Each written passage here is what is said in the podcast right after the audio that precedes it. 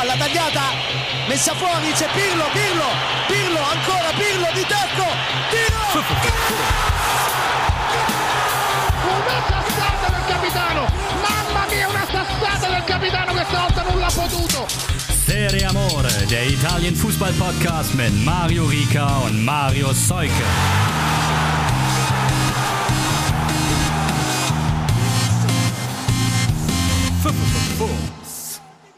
Ciao a tutti, hier ist Serie Amore, der Podcast mit den zwei original ausgestellten Impfausweisen. Es ist Montag, es ist die Folge 13 der laufenden Saison. Es ist mal wieder ein Wochenstart, an dem man froh sein kann, dass man einen Podcast über den italienischen Fußball und nicht den deutschen hat. Darüber freue ich mich sehr, aber noch mehr freue ich mich darüber, dass Mario Seuke wieder Zeit gefunden hat und mich unterstützt. Che spettacolo. Nicht nur am Spieltag, sondern auch äh, natürlich dich jetzt hier wieder zu sehen. Und ich sitze hier in meinem noch nicht ganz komplett ausgepackten neuen Wohnzimmer und äh, bin schon gespannt, ob die Internetleitung hält. Ja, stark. Aber ich freue mich überhaupt, dass du Internet hast. Also das ging erstaunlich schnell. Neu umgezogen und nicht zwei Wochen ohne Internet, das ist äh, mal eine Ansage. Die äh, Vormieter sind Freunde von uns und die ähm, haben ihr gekündigt, ihr Internet zum Monatsende und wir dürfen den Router noch so lange verwenden und der Vodafone-Mann kommt am 29. November, um unseren Anschluss dann anzuschließen. Ah, okay, also besteht noch die Möglichkeit, dass da doch dann zum Monatswechsel wieder irgendwas schief geht. Mal sehen. Ja, es ist eigentlich Ich, ich, bin, ich so. bin optimistisch, ja, ja. Okay, ja, gut. Drücken wir die Daumen, drücken wir die Daumen. Aber du hast gesagt, es äh, war ein großes Spektakel in den Stadien Italiens an diesem Wochenende. Deswegen lass uns mal direkt reinstarten. Milan und Napoli, beide mit der ersten Niederlage. Beide vermeidbar, aber darüber wollen wir jetzt mal wahrscheinlich äh, ausführlicher sprechen. Und lass uns doch mal mit dem ganz, ganz großen Spektakel anfangen. Florenz gegen Milan. 4 zu 3 gewinnt die Fiorentina durch Tore von Duncan und Saponara in der ersten Halbzeit noch. Vlaovic hat auch in der zweiten dann getroffen. Krasse Vorlage von Duncan, muss man sagen. Ibra trifft doppelt. Ältester Doppelpacker der Serie A-Geschichte ist damit, aber Vlaovic legt dann nochmal nach zum 4 zu 2 und ein Eigentor in der späten Nachspielzeit von Venuti hilft Milan dann auch nicht mehr weiter. Also, da war alles drin in dem Spiel, oder? Also zunächst, wir haben drüber gesprochen. Ich muss wirklich mein Fiorentina-Trikot, glaube ich, noch mit Triki Saponara beflocken lassen. Ich weiß gar nicht, wo man das in Deutschland machen kann. Vielleicht kann da irgendwie Markus mir helfen. Ähm, weil ich, wenn er will, dann, wenn dann ja auch den originalen Flock drauf haben. Also das Ding, ja, frühe Führung von Duncan, 15. und dann in der Nachspielzeit der ersten Hälfte dieser, dieser reingezirkelte Schlenzer aus dem Stand, Saponara, das ist wirklich so ein geiler Kicker, muss man sagen. Wenn der will, kann der eigentlich so gut wie alles, ne? Auf jeden Fall. Also es freut mich ungemein, dass der, also weiß nicht nach wie viele Jahre, wir haben das ja auch schon mal gesagt, aber wie viele Jahre der irgendwie nicht sein Potenzial abgerufen hat, teilweise immer nur auf der Bank gesessen hat bei X Vereinen und jetzt irgendwie wieder so krass da ist, was, äh, was Vincenzo Italiano aus dem rausholt. Chapeau und äh, ein, ein Traum für, für alle Serie A-Fans. Also Ja. das ist auch so irgendwie, ich weiß nicht, es gibt ja dieses, dieses Modell Fußballer nicht mehr so oft, irgendwie so der wie Riquelme oder so. Ja. Und ja, aber das, äh, das, das macht einfach richtig Spaß, dem, dem Woche für Woche aktuell zuzugucken. Und wenn ihr das Tor noch nicht gesehen habt, ey, schaut euch auf jeden Fall die Highlights an. Das ist äh, Market-Tor des Monats äh, plus. Absolut. Aber auch das 3-0, der Pass von Duncan, die Ballmitnahme von Vlaovic, wie er es dann abschließt.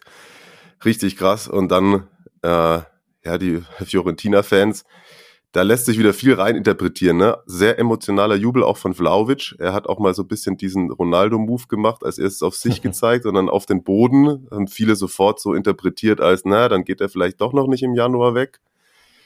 Ich fänd's irgendwie Ja. an seiner Stelle auch geil, wenn er erst im Sommer wechselt. Also er soll doch dieses Semester zu Ende spielen, oder? Erstmal das und dann besteht ja auch immer die Frage, welcher Verein denn jetzt dann irgendwie im Winter dann die, weiß nicht, 50 bis 80 Millionen oder so raushaut? Das ist ja dann doch eher unüblich, gerade in dieser Zeit. Und die meisten werden ja dann irgendwie warten, was mit Haaland nächsten Sommer geht. Und da, wo, er, wo ja. der dann nicht hingeht, da geht dann Vlaovic hin. Und ja. deswegen glaube ich auch, dass, dass da ein bisschen zu viel rein interpretiert wurde in das Jahr. Er verlängert nicht natürlich und äh, dann, dann verkaufen sie ihn jetzt schon, weil er bringt es dann ja vielleicht nicht mehr bis zum Saisonende. Ich glaube, da hat er jetzt maximal das Gegenteil bewiesen. Führt die Torjägerliste jetzt auch an. Zehn ja. Tore für Immobile. Ja, absolut. Also ich glaube, er wird es auch weiterbringen, wenn er sich nicht verletzt. So, das kannst du natürlich nie ausschließen, aber ja, der bringt alles mit, dass du ihm auch ansiehst, finde ich, dass er in der Lage ist, Konstanz zu liefern. Das ist irgendwie keine Eintagsfliege mehr. Der ja. hat so Und er ist, er ist einfach, er ist voll emotional, hast du ja gerade schon gesagt, er ist voll emotional dabei. Und deswegen ist auch, glaube ich, jeder, jeder äh, Anflug von, von Hate der, der Fiorentina-Fans aus den ersten Tagen nach dieser Nachricht, dass er nicht verlängern wird, es muss jetzt schon verflogen sein. Also. Absolut. Florenz jetzt mit 21 Zählern, also auch richtig mit angedockt an die Europapokalplätze in der Serie A. Das ist sehr, sehr stark. Lass uns kurz über Milan sprechen. Ich habe es im Opening gesagt, dass auch, finde ich, bei Mailand die Niederlage vermeidbar war. Und ich finde, klar, kann man sagen, Ibra, wenn man einfach das so sieht, ja, hat doppelt getroffen. Aber er hätte eigentlich drei oder vier Treffer machen müssen. Gerade auch zu ja, dem Zeitpunkt, glaube ich. Das ist genau die Notiz, die ich mir gemacht habe. Sorry, dass ich dich unterbreche. Sehr gut, ja, weil, weil gerade in der ersten Halbzeit, ich glaube, da ist es sogar noch beim Stand von, von nur 1 zu 0. Also zumindest diesen einen Kopfball, den er da mhm. knapp vorbeisetzt, muss ich so sagen, erwarte ich von einem Spieler seiner Qualität, dass er den macht. Eigentlich schon. Eigentlich schon. Ist natürlich knapp daneben gesetzt, aber man, man, man denkt, der muss reingehen, ja. Ja, also Thema Chancenverwertung auf jeden Fall. Und man muss ja auch sagen, hm, wo ist es denn? Ich glaube, vor dem, vor dem 4 zu 2 dann von Vlaovic in der 85. auch sehr schlechtes äh, Defensivverhalten gerade angegangen von, von Theo. Da war ja, das, schon das, das hat viel sich ja, drin. Mh, das hat sich ja eh äh, durchgezogen eigentlich durchs Spiel. Also das, das 1-0, wo Tatarushano den, den Ball fallen lässt, dann war es das, äh, ich glaube, das erste oder also eins von den beiden Toren von Slatan, da macht Bonaventura einen krassen Abwehrfehler und dann halt Theo noch vor dem, vor dem 4 zu 2. Also natürlich Spektakel, aber auch begünstigt durch teilweise sehr schlechte Abwehrleistung auf beiden Seiten. Ja, es war sehr natürlich wild und. Bei Florenz bei Tatarushano muss man noch drei, dazu sagen. drei Leute ausgefallen. Bei Florenz sind drei Leute ausgefallen. Ja. Naja, und bei dem Tatarushano-Ding muss man auch sagen, also er hat sich selber super krass aufgeregt. Da dachte ich, ja, pack, dich erst mal, pack dir erstmal in die eigene Nase. Was ich da aber auch krass fand, ist, was macht denn Gabia da? Also er hat die Möglichkeit, ja, den Ball wegzuknallen eigentlich. Ja. Und er versucht ihn dann so gegen äh, frei zu sperren, aber er spürt doch Dunkern an seinem Rücken und der spitzelt ihn dann so durch. Und der, ich, er ich glaube, er will ihn freisperren, damit Tatarushanu ihn halt aufnehmen kann, aber dann kommt noch dazu, dass Tatarushanu wegrutscht. Aber Gabia hätte ihn halt auch einfach irgendwie rauskloppen können. Ja, auf jeden Fall. Also habe ich mir auch gedacht, als ich es äh, in, der, in der Wiederholung gesehen habe. Irgendwie ganz, äh, ganz weirde Entscheidungsfindung leider eigentlich ein talentierter Spieler, bekommt dann die Chance auf Vorzug vor, vor Romagnoli, der natürlich auch verletzt war in der Länderspielpause, aber ja, hat nicht gerade Eigenwerbung betrieben in dieser Situation zumindest. Das ist richtig, das ist richtig. Milan ist jetzt mittwochs bei Atletico unterwegs. Also so wirklich, wir haben es jetzt, glaube ich, schon in den letzten drei Champions League Spieltagen gesagt, wirklich last, last, last chance glaube, es ist irgendwie rechnerisch auch noch drin, auch wenn man nicht mehr dran glaubt. Aber theoretisch könnten sie ja noch Atletico und Liverpool schlagen. Vielleicht gewinnt Liverpool zeitgleich jetzt an dem Spieltag gegen Porto.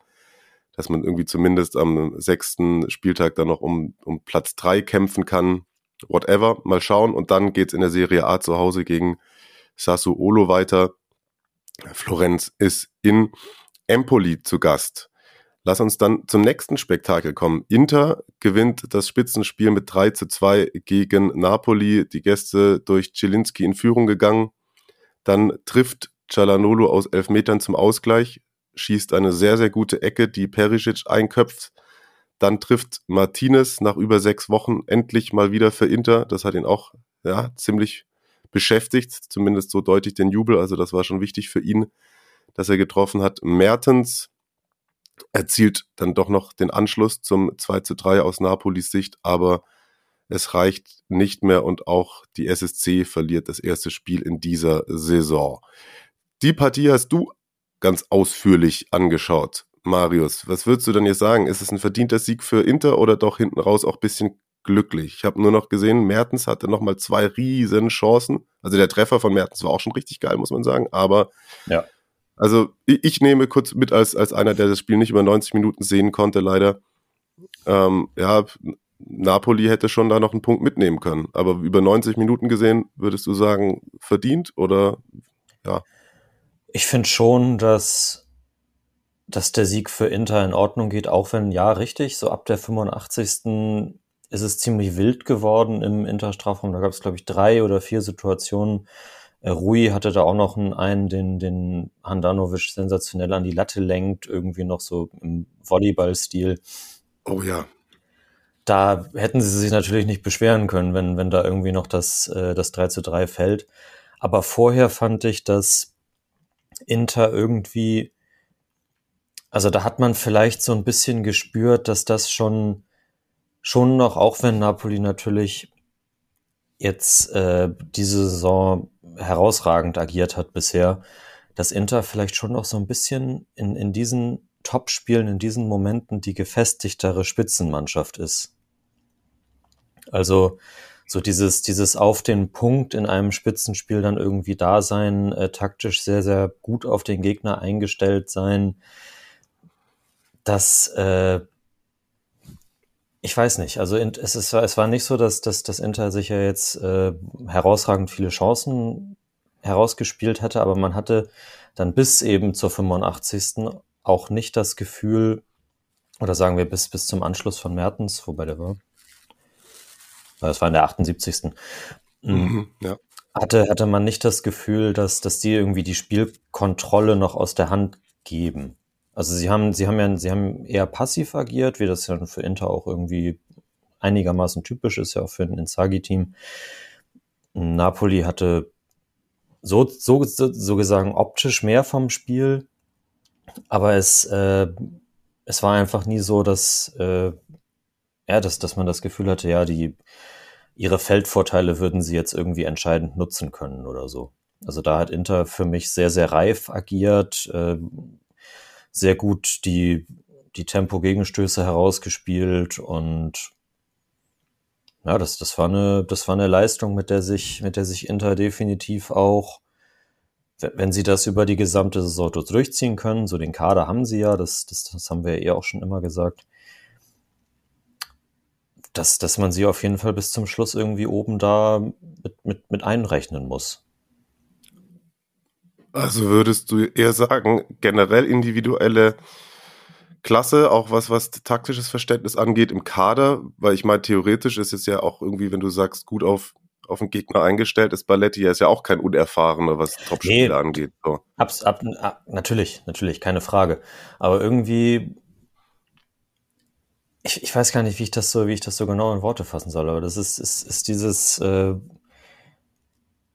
was, was vielleicht auch in den letzten Jahren, in den, in den Meisterjahren Juve immer ausgezeichnet hat, dass, dass du auch gegen die Mannschaften, die, die vielleicht eigentlich in der, in der Formkurve äh, über dir stehen oder so in, in den Spitzenspielen dann halt äh, irgendwie abgeklärt bist und ähm, ja, eben dieses, ja, dieses halt das, was ich gerade schon gesagt habe, auf dem Punkt da zu sein. Mhm. Und Napoli hat ja keineswegs auch gestern keineswegs eine schlechte Leistung gehabt. Also das, das, das war auch gut wie, wie bisher. Deswegen war es ja letztlich auch, auch knapp. Nur war es, war es, weiß nicht, ob, ob Inter dann vor dem Tor eben eiskalt genug war, dass, dass sie sich eben äh, den, den Elfer herausspielen, dann aus der Standardsituation heraustreffen, eben, eben solche Situationen, die du dann auch nutzen musst in so einem Spiel. Ja, ja, bemerkenswert. Also und auch, muss ich sagen. Ist natürlich auch, also auch so, dass das äh, klar war, dass das erste Tor von Zielinski, das war super herausgespielt, aber den trifft er auch nicht jeden Tag so, wie er ihn getroffen hat. Und Mertens Tor war halt ein Sonntagsschuss. So. Mhm. Also natürlich. Ach, mit der geilen Schuss, hat, geile Schusstechnik auch, ne? Ja. Also so ja, halb Vollspann, halb gelöffelt und zwar auch genauso gewollt, also überragend. Damit jetzt im Übrigen auch der Belgier, ne? Ähm, alleiniger Top-Torschütze, was Serie A-Treffer angeht für Napoli. Ah ja, krass. Stimmt, hat er da Diego auch überholt.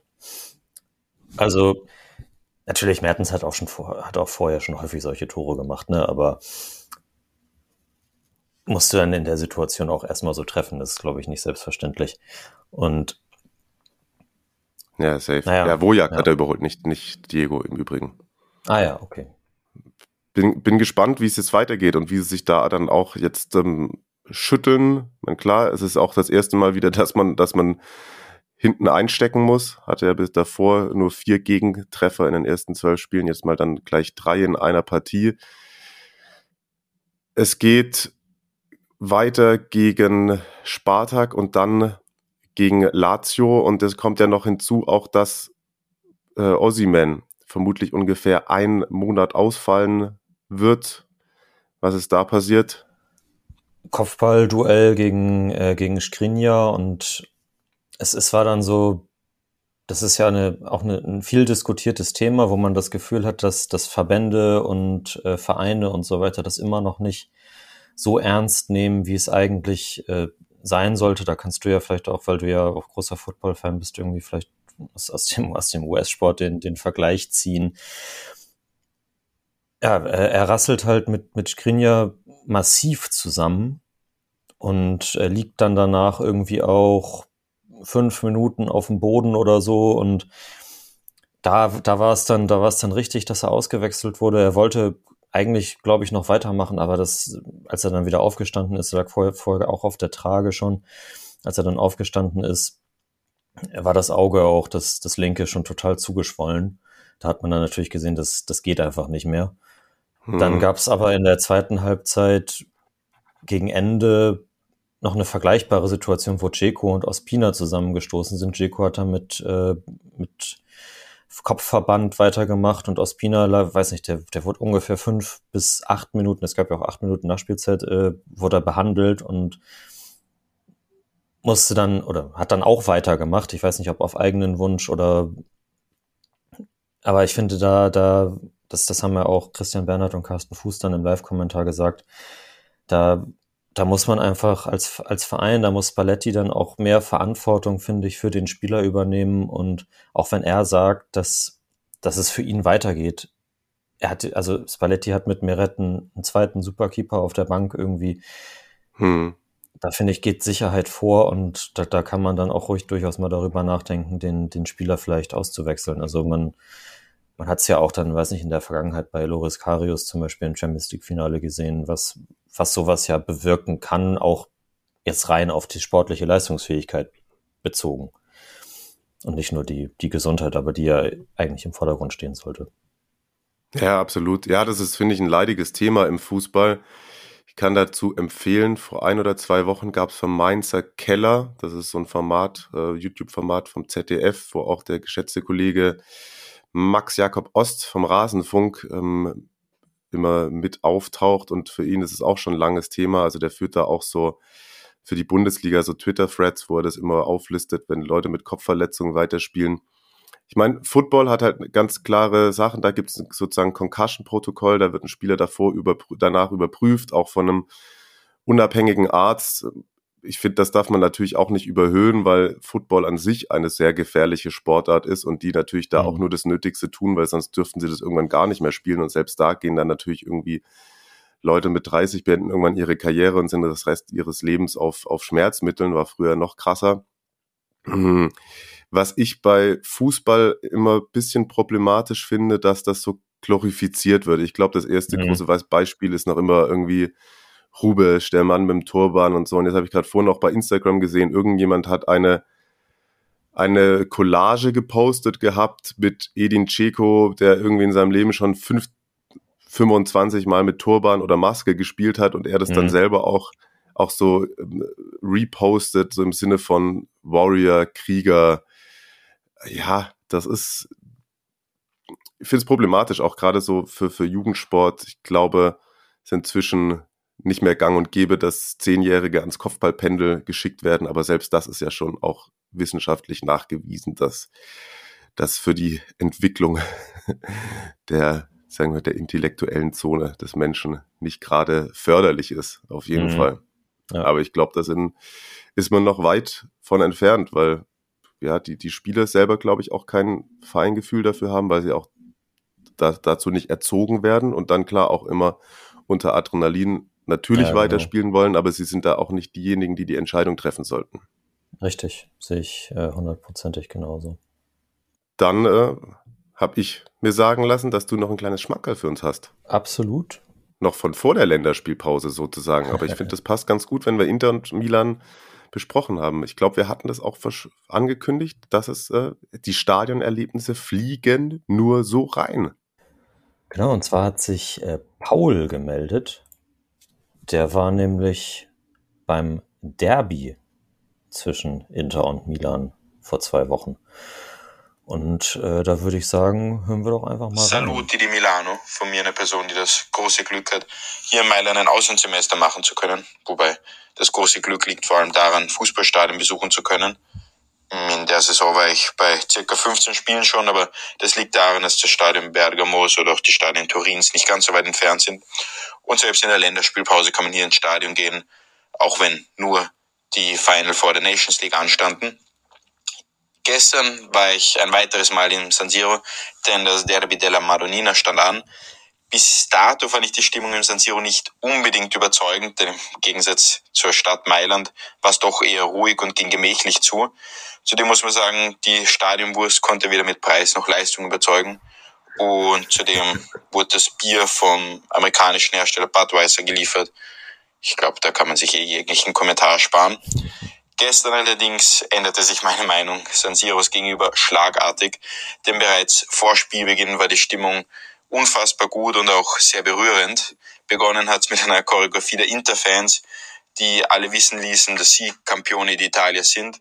Das wurde aber sehr schön von den AC Milan-Fans gekontert und brachte eine sehr berührende Stimmung ein, denn das Stadion wurde komplett abgedunkelt und nur Handylampen gingen an und so konnte man die Choreografie der AC-Fans sehen. Die widmeten ihre Choreografie allen Covid-Opfern und dank noch allen Personen, die ihren Einsatz in der Covid-Krise bewiesen. Also es herrschte schon vor Ampfiff eine richtig tolle Atmosphäre und es wurde noch intensiver, nachdem Hakan Çalhanoğlu den Elfmeter zum 1 zu 0 verwandelte. Von da an widmeten sich alle Sprechchöre nur mehr Hakan Çalhanoğlu, seiner Mutter und dem angeblichen Beruf seiner Mutter. Man muss festhalten, in Italien beziehungsweise im San Siro gibt es weniger einstudierte Lieder, die dauerhaft gesungen werden. Die Stimmung der AC Milan-Fans richtete sich vor allem gegen einen Spieler und die ganze Mannschaft Inter Mailands als solche. Es wurden also vor allem Beschimpfungen ausgepackt. Nichtsdestotrotz eine hervorragende Stimmung. Das flachte etwas ab im zweiten Durchgang, aber das passte auch zum etwas langweiligeren Spiel. Insgesamt war dieses Stadionerlebnis für mich wohl das schönste bis jetzt in Milano. Und deshalb will ich auch allen Zuhörerinnen ans Herz legen, einmal noch ins San Siro zu kommen und sich ein Spiel anzuschauen, bevor das Stadion abgerissen wird. Was ich besonders beschreiben will, ist, wenn man nah am Spielfeld sitzt und gerade eine Aktion stattfindet, dann kann man richtig den Rasen San Siros riechen. Also so wie wenn man in der Kreisklasse spielt und bei Verteidigungsaktionen den Rasen mal so richtig umgräbt, dann kommt genau dieser Geruch auch hervor und den kann man auch im San Siro riechen und dieser Geruch allein, der ist es wert, ins Stadion zu kommen. Also die Aufforderung, wenn ihr die Möglichkeit habt, kommt noch einmal vorbei. Von mir geht's jetzt wieder zurück an euch beide mit sehr tristen Aussichten, weil mein Auslandssemester endet und ich somit nicht mehr die Spiele Milans und Inter sehen kann wie sie Gegner wie Juventus Turin, Real Madrid oder Liverpool empfangen, sondern für mich geht's zurück in die Heimat nach Österreich und muss mir Spiele von Mannschaften wie SV Gunter Martigried oder WSG Wattens Tirol anschauen. In diesem Sinne, liebe Grüße. ja, vielen Dank, ey. Ja, und äh, toi, toi, toi für die Zukunft. Ne? Das ist natürlich nochmal ein anderes Niveau, aber ja, schön. Da hat, der, der hat einen richtig mitgenommen. Das war schön. Ja, und kann ich auch nur, nur auch nochmal aussprechen. Und ich glaube, in Italien ist vielleicht sogar die Wahrscheinlichkeit noch größer, dass man auch in den nächsten Monaten immer ins Stadion darf. Da hat das Land das bisschen besser hinbekommen, mit den Problemen umzugehen. Grüße gehen raus an die Regierung und die Idioten. Ja, Marius, kriegst auch Lust auf Stadion direkt wieder? Voll. Also die, der, der Plan für meinen Italien-Trip Anfang Dezember steht ja auch noch. Wenn sie uns denn dann reinlassen, das weiß ich natürlich nicht. Ah, okay, ja, das kann natürlich noch dazukommen, dass sie sagen, nee. Risikogebiet Deutschland. Nicht. Ja, tja. tja. Tja, tja, tja. Leidiges Thema, leidiges Thema. Ja, apropos ja auch Fankultur und auch beim, beim Derby, das können wir auch mal sagen. Wir haben schon eurem Wunsch entsprochen, auch mal zu Kai Tippmann inzwischen Kontakt aufgenommen und wollen eine Fanfolge aufnehmen. Haben gesagt, dann machen wir die Winterpause, ne? Ich habe mir nochmal angeguckt, die Winterpause ist zwei Wochen lang. Weiß, also eigentlich eine, eine richtige extra Ausgabe. Ja, es wird dann wohl zwischen den Jahren oder so. Mal sehen. Genau, aber das kriegen wir auf jeden Fall irgendwie hin, habe ich nämlich auch richtig Bock drauf. Lasst uns äh, sportlich weitermachen. An euch natürlich gilt auch der Aufruf, wenn ihr wie Marius jetzt dann auch mal irgendwann in nächster Zeit wieder ein Stadion besucht in Bella Italia. Nehmt euch und uns doch ein bisschen mit. Gerade so die Eindrücke rund ums Spielgeschehen interessieren uns immer sehr, sehr und erwärmen unsere Fanherzen. Ja, voll. Bitte gerne. Lazio gegen Juve ist das nächste Spiel, das ich mir auf dem Zettel aufgeschrieben habe. Zweimal Bonucci aus elf Metern. Das ist auch, also er packt jetzt da die Eier auf den Tisch. Ah, nee, das. Ich, letztens noch drüber geredet, dass ich die, diese Redewendung äh, in meinem äh, streichen will. Ist mir zu, äh, zu machohaft. Also, aber er ist hör, auf jeden hör, Fall. Hör auf deinen, deinen inneren Paul Dardai oder Michael Zorg zu channeln. Ja, das ist richtig, das ist richtig. Ja, geht aber all in und nimmt sich jetzt jeden Schuss. Also nachdem wir, das hatten wir, glaube ich, das eine Mal drüber gesprochen, also da ähm, vor paar Spieltagen mal einen Strafstoß äh, geschossen hat, wo wir so überrascht davon waren, dass es sein erster in der Serie A überhaupt war, nimmt er sich Stimmt. jetzt zwei in einem Spiel. Und ja, 23. und 83. waren das. Für mich beide unstrittig auch wenn der erste nicht direkt vom Schiedsrichter erkannt wurde und Lazio ein riesen Theater gemacht hat. Aber für mich Cataldi gegen Morata ist einfach nur dumm. Also, also da so reinzurutschen, klares Ding, lasse ich nicht mit mir diskutieren und einfach blöd. Also einfach richtig ja, so, blöd. So aus der, aus der totalen habe ich es auch nicht so gesehen, aber dann in der Wiederholung äh, ja, relativ klare Sache für mich auch. Ja, ja, also da das ist ja auch Da gab es auch bei, auch bei Juve schon äh, strittigere diese Saison auf jeden Fall. Absolut, aber das weiß auch keiner, wo du sagst, irgendwie Morata sucht da den Kontakt und hätte eh nichts mit dem äh, Ball anfangen können. Also der kommt ja, gar nicht genau. weg. Also Kadali, äh, er, er, mäht ihn nicht komplett um, aber das reicht halt vollkommen für einen Elfmeter aus meiner Sicht. Ja. Hm, und wir sind durch dieses Spiel jetzt auch mal wieder an einem Punkt, wo wir uns wieder die Frage stellen, hat es bei Juve jetzt Klick gemacht? ich fand in dieser Partie aber auf jeden Fall, was wirklich dafür sprechen könnte, da ich, dass ich, ich habe wirklich einige Verbesserungen gesehen, die, wenn man sie weiter etabliert bekommt, dafür sprechen würden, dass es, dass es wirklich funktionieren könnte jetzt bei Juve. McKenny ist viel öfter gut zwischen die Ketten gekommen, hat sich da gut bewegt, äh, war anspielbar. Sie haben mit Chiesa und Quadrado, Quadrado, der dann auch das eine Tor vorbereitet, ähm, nee, die, die Situation vorbereitet oder mehrere Chancen auch vorbereitet und eine Situation vorbereitet, aus der dann, glaube ich, der Elfmeter entsteht. So, keine Ahnung, das rede ich mich um Kopf und Kragen, aber das habe ich mir aufgeschrieben, dass die auch viel öfter dann das Tempo über die Außen ausgespielt bekommen haben, sind öfter zur Grundlinie runtergegangen. Ich fand, es war auch gut gecoacht von Allegri, nachdem sich früh Danilo war es, glaube ich, verletzt hat, hm, hat er auf Viererkette wieder umgestellt. Das hat auch gut funktioniert und Lazio hat äh, wenig Zugriff bekommen. wie ich finde. Also das war schon auf jeden Fall eine, wie ich finde, überzeugende Partie der alten Dame, auch wenn dann natürlich die Tore durch Elfmeter entstehen. Aber das kann man auf jeden Fall, finde ich, festhalten, dass das Juve in Topspielen sehr, sehr gut aussieht. Eventuell liegt es natürlich auch daran, dass sie dann nicht so sehr das Spiel machen müssen wie gegen welche, die sich komplett hinten reinstellen. Da kommst du vielleicht mhm. nicht so oft ins Tempo. Aber gerade auch die Phasen, wenn jetzt Lazio, die ja schon auch versuchen, kompakt zu stehen, sich da hinten ordentlich irgendwie eingefunden haben, finde ich, hat das eben gerade auch mit McKenny gut funktioniert, dass der auch sich irgendwo in, in die Räume zwischen den zwei letzten Ketten von Lazio gestohlen hat und dadurch auch immer irgendwie Optionen äh, geboten hat und sich dadurch ja ähm, Situationen gelöst haben. Ja, ja, bin ich, äh, bin ich bei dir. Was, was ich irgendwie daraus mitgenommen habe, ist, dass Lazio ist ja auch, ne, auch durchaus eine, eine spielstarke Mannschaft und das Spiel war aber relativ fad und ich hatte so ein bisschen das Gefühl, dass es ja auch irgendwie Juve-typisch, dass, dass das auch so gewollt war. Und mhm. Ja, sie, sie halt irgendwie Lazio so sehr den Saft abgedreht haben, dass, dass, dass die halt irgendwie überhaupt nicht in ihr Spiel reingekommen sind und äh, Juve aber trotzdem die eben die eigenen Stärken eben dann über die über die Außen und so ausspielen konnte. Von daher gebührt da sicherlich äh, Max Allegri sehr viel Lob, dass, dass er seine Mannschaft eben so entsprechend eingestellt hat, dass, äh, dass das genauso ablaufen konnte. Ja, ja, finde ich auch muss man festhalten. Fun Fact zu Lazio noch am Rande: Ciro Immobile ist unter die Schiedsrichter gegangen. Der hat ein Freundschaftsspiel gepfiffen, wo es um, äh, ja, war, so Benefizspiel gegen Diskriminierung. Und ähm, er ist von Papst Franziskus darum gebeten worden. Ach was.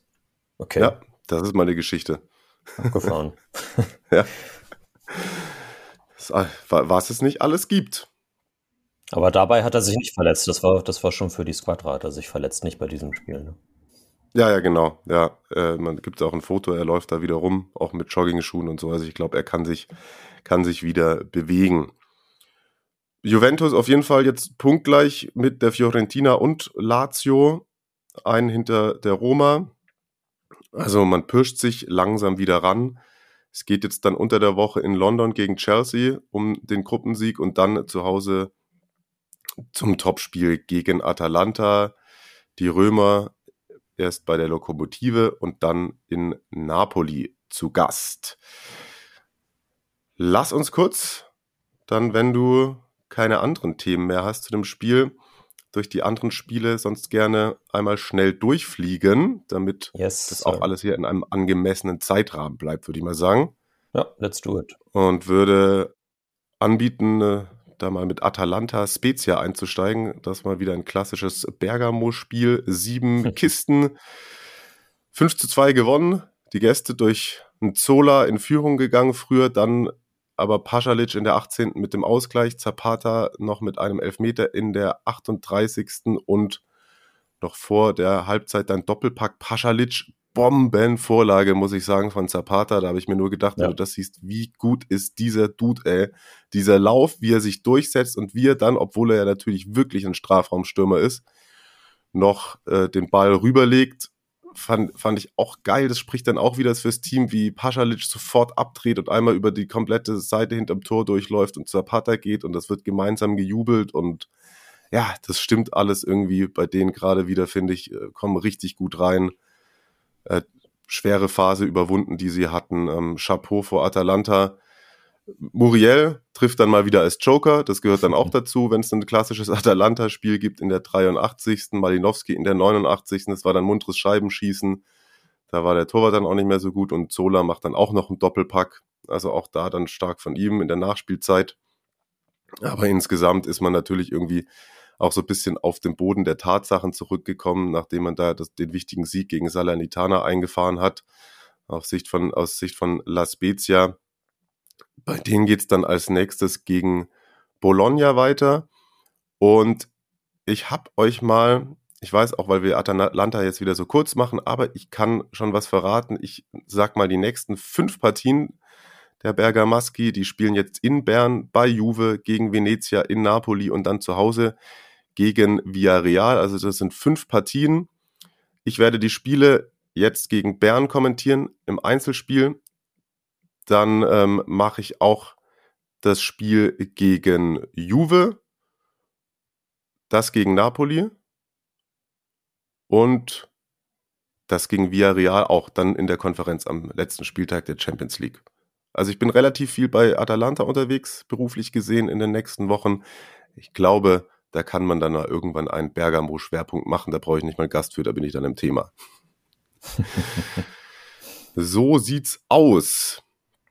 Ansonsten hatten wir an diesem Spieltag noch Sassuolo, Cagliari 2 zu 2, Tore Scamacca, dann Balde, Berardi bringt Sassuolo wieder in Führung und Petro gleicht per Elfmeter noch aus. Schau Petro ist dann im Übrigen damit der erste Brasilianer seit Adriano, der mindestens acht Tore in den ersten 13 Spieltagen erzielt. Nicht so schlecht. Mhm, und ähm, Adriano. Ja, hm, Adriano. Und Joao Petro, der ist auf dem Zettel angekommen bei einigen, ne? Ja, es ist äh, jetzt unter der Woche eben oder vorletzte Woche, auch weil, weil Immobile dann ja zum Beispiel verletzt äh, war, diskutiert worden oder geschrieben worden, dass Mancini darüber nachdenkt, ihn zu nominieren. Und er hat sich dann am, äh, am Sonntag nach dem Spiel auch dazu geäußert und äh, meinte, dass das natürlich eine äh, ne, ne große Ehre für ihn wäre. Man rede ja schließlich über das, äh, das beste Nationalteam der Geschichte. Und äh, in, in einem Land, das ihn willkommen geheißen und ihm alles gegeben hat. Äh, Sardinien ist seine Heimat und äh, das, deswegen hat er sich sehr darüber gefreut, diese Berichte zu lesen. Und ja, also ich meine, warum eigentlich nicht? Man hätte zumindest einen sicheren Elfmeterschützen, ne? Das stimmt wohl, ja. Da kann, kann, er, kann er seinem anderen äh, ex-brasilianischen Kollegen Jorginho zeigen, wo es lang geht. So sieht's aus. Venezia gewinnt in Bologna 1 zu 0 durch das Tor von Okareke. Das ist für Venezia zum ersten Mal, habe ich mir aufgeschrieben, seit 1941, dass man mindestens vier Spiele in den ersten 13 Partien gewinnt. Hat man jetzt 15 Krass. Punkte. Das ist sehr, sehr ordentlich. Sehr, sehr ja. ordentlich. Ah, übrigens, Cagliari als nächstes gegen Salernitana und Sassuolo bei Milan. Das noch dazu, genau. Kellerduell. Ja. Venezia empfängt als nächstes Inter, Bologna fährt zu Spezia. Also Venedig echt stark, muss ich sagen, oder? Ja, also überrascht jetzt nicht, aber das äh, freut mich natürlich sehr, auch wenn ich Bologna ja auch mag.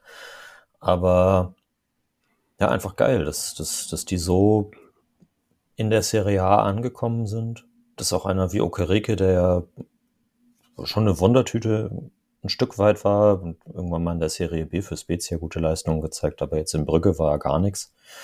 Mhm. Und von daher sehr, sehr geil. Weiter ja. so. Weiter so, weiter so. Ja, und Bologna kommt halt keine Konstanz rein, ne? Das ist so ein bisschen die Thematik.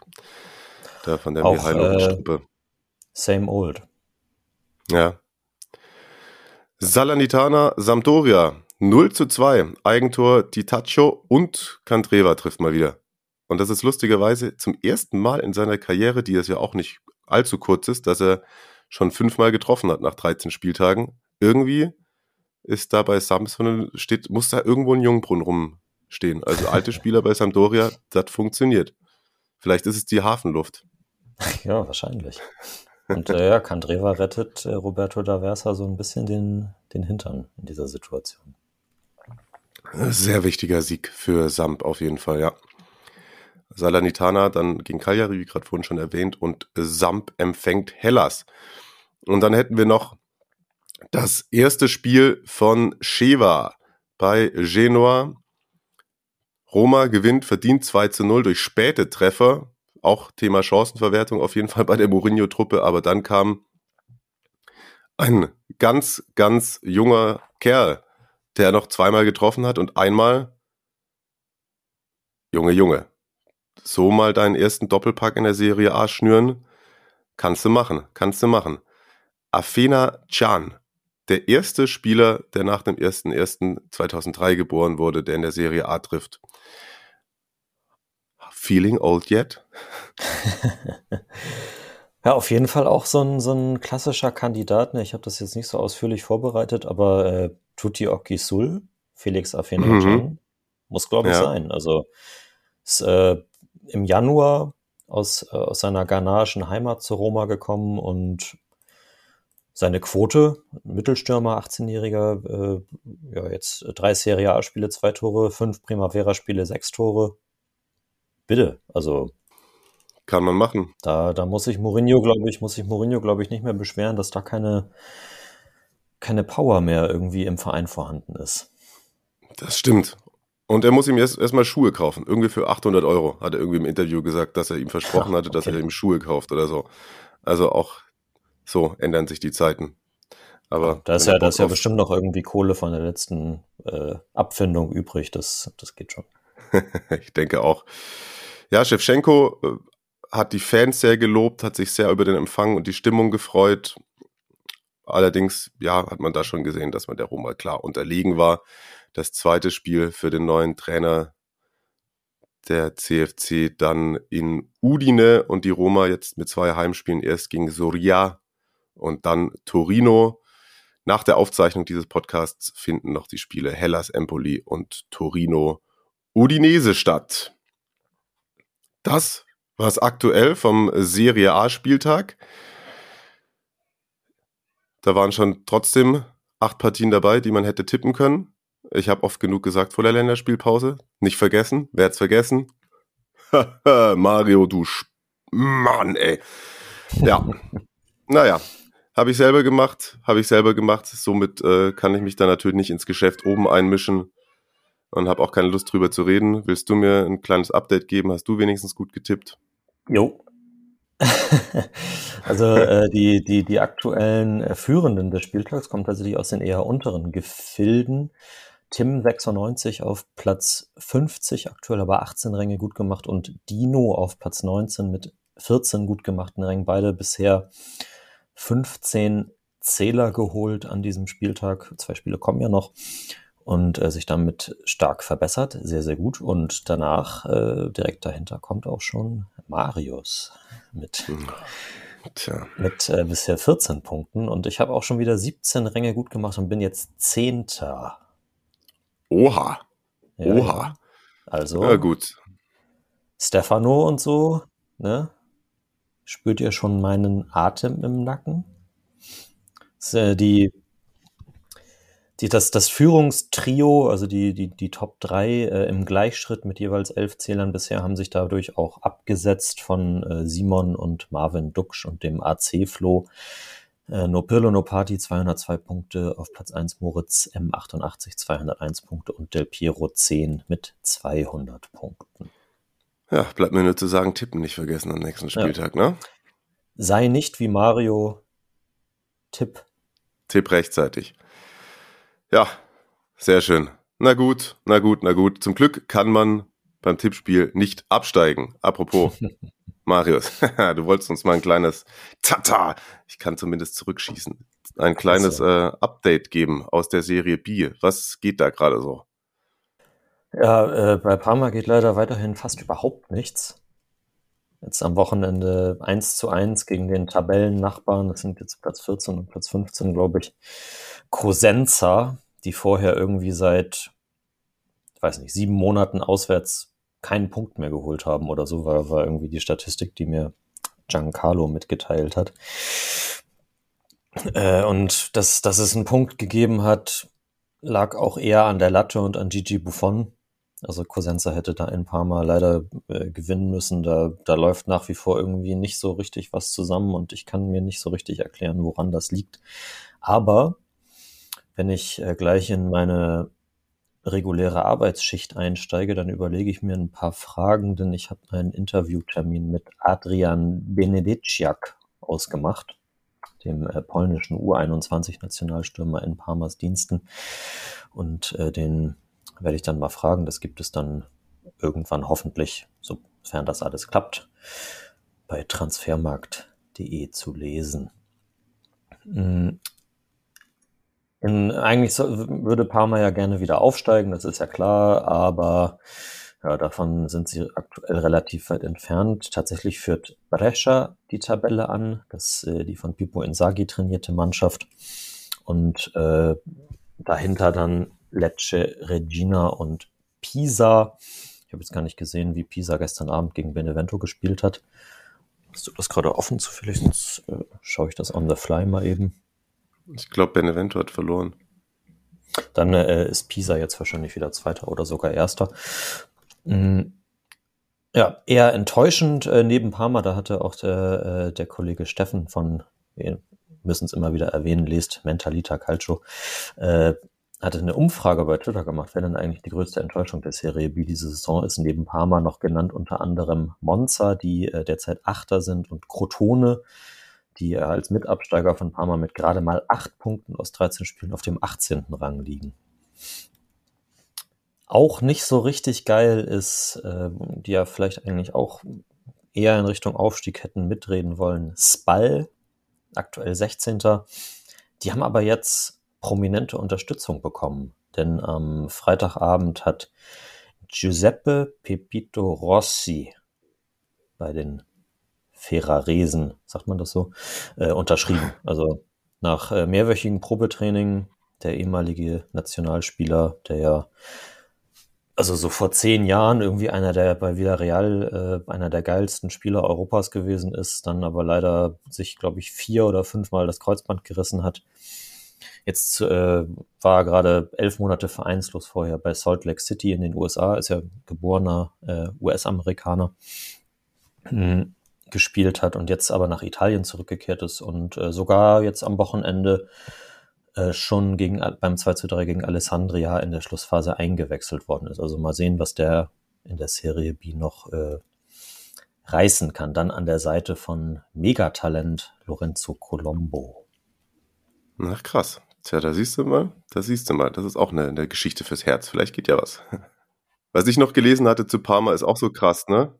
Sorry, ich springe ein bisschen. Ich, nur weil ich den, den Fakt so hart krass fand, dass, dass äh, dass Buffon genau vor, vor 26 Jahren sein Debüt gemacht hatte, jetzt am Wochenende.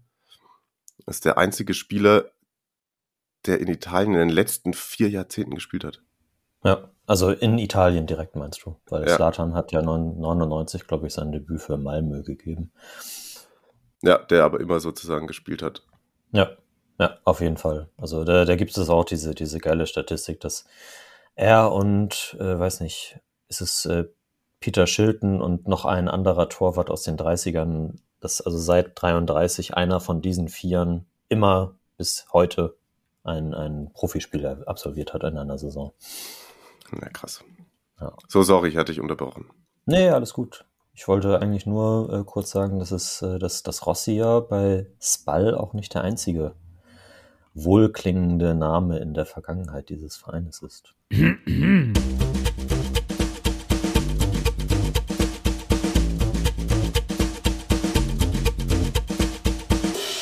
Giocatori Sorpresa. Mal wieder random Namen, ich freue mich. Hau raus. Ich hau raus und zwar einfach äh, ohne großes Trara. Heutige Trainer oder ehemalige Trainer Fabio Capello hat bei Spal seine Karriere begonnen als Spieler. Und auch kurz nach ihm in den 60ern da gewesen Luigi Del Neri. Uh. Ja. Dann absolut, ein paar absolute Legenden aktuell gerade im Kader von Spal, kann man ja auch mal dann so sagen, neben Rossi, Franco Zuccolini. Oh, echt? Ah, stimmt. Ja. Erinnerst du dich? Sieben Spiele für Hoffenheim, mhm. glaube ich. Ja. Großes italienisches Talent ehemals. Jetzt spielt er auch nicht so viel bei, äh, bei Spal. Dann äh, erinnerst du dich noch an Marco Villa? Mhm. Ehemaliger Gladbacher und Nürnberger. 04 ja, 05, ja, acht Spiele für Spal. Aha. Dann gab es sogar noch einen, äh, einen ehemaligen deutschen Nationalspieler, der laut Wikipedia in den 50ern gegen die Sowjetunion mal der beste Mann auf dem Platz war. Erwin Waldner. Okay. 61 bis 63 bei Ball gespielt, ja, ja. Okay. Dann, äh, wir hatten ihn in unserer polnischen Squadra Eterna 18 bis 20 bei Ball gespielt. Thiago Cionek, der polnische Brasilianer. Mm. Mm. Und Jetzt, äh, da, da blüht das HSV-Herz auf.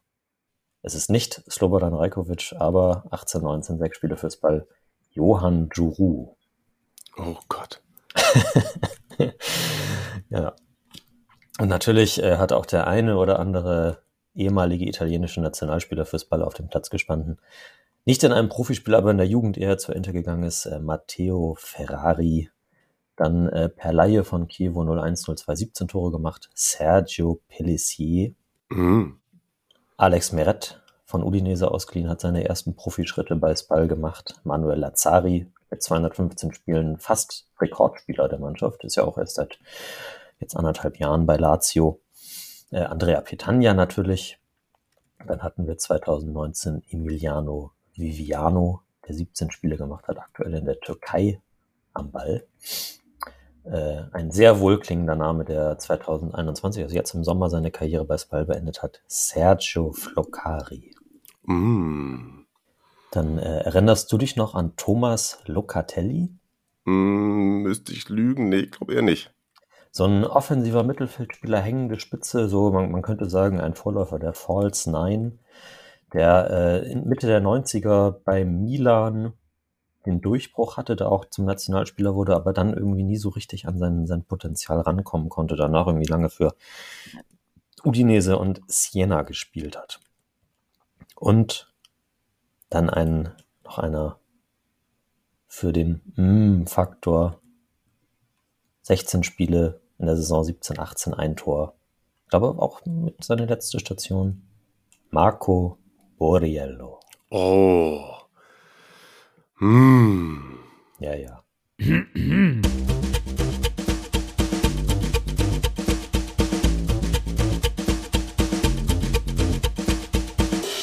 Giocatori sorpresa. Klasse. Klasse. Das ist immer schön zum Abschluss. Das ist schön zum Abschluss. Was auch gut angekommen ist, letztens unsere neu eingeführte Rubrik Assoziationsgame. Da habe ich viele nette Nachrichten zu bekommen. Also Fragen, Lob, Anregungen, Kritik immer gerne rein in die Kanäle. Und weil das so schön funktioniert hat, enden wir damit diesmal auch die Sendung. Aber du bist dran. Ich bin dran. Und wir können natürlich nicht die Sendung beenden, ohne erwähnt zu haben, dass Goran Pandev bekannt gegeben hat, dass er im Sommer seine Karriere beendet. Und äh, meine Frage an dich, Mario, an welchen Offensivpartner denkst du im, im Zusammenhang mit Goran? Diego Milito. Okay, das ist natürlich relativ schnell und einfach. Ich bin äh, bei, bei Wesley Snyder. Uh. Ja. Die Weihnachtstage kommen, auf die Ernährung achten. Ne? Bei Wesley Snyder auch das Thema. Ist so, ist so. Bleibt gesund, danke fürs Zuhören. Ciao, schöne Woche euch. Jo, dem schließe ich mich an. Macht's gut. Bis